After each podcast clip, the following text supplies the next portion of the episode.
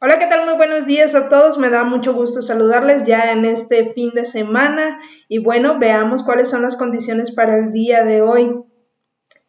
En el país continúan presentes estas lluvias que eh, estarán acompañadas de descargas eléctricas, fuertes rachas de viento y también posible caída de granizo en regiones montañosas. Por su parte, los estados de Chihuahua, Sinaloa y Durango se verán afectados por eh, estas condiciones, además también de estados de Guerrero, Oaxaca, Chiapas y lo que es la zona de la península de Yucatán principalmente. Estos, estos sistemas básicamente eh, se van a dar debido a canales de baja presión e ingresos de humedad de ambos océanos y también por su parte los estados del noreste estarán influenciados por el frente número 2 que continúa en la misma zona. También por otra parte continúa presente este sistema de alta presión, el cual estará favoreciendo ambiente muy cálido en horas de la tarde y fresco durante la noche en la mañana en la mayor parte del territorio mexicano. En la siguiente diapositiva podemos ver los acumulados de lluvia que se esperan para el día de hoy, localizándose principalmente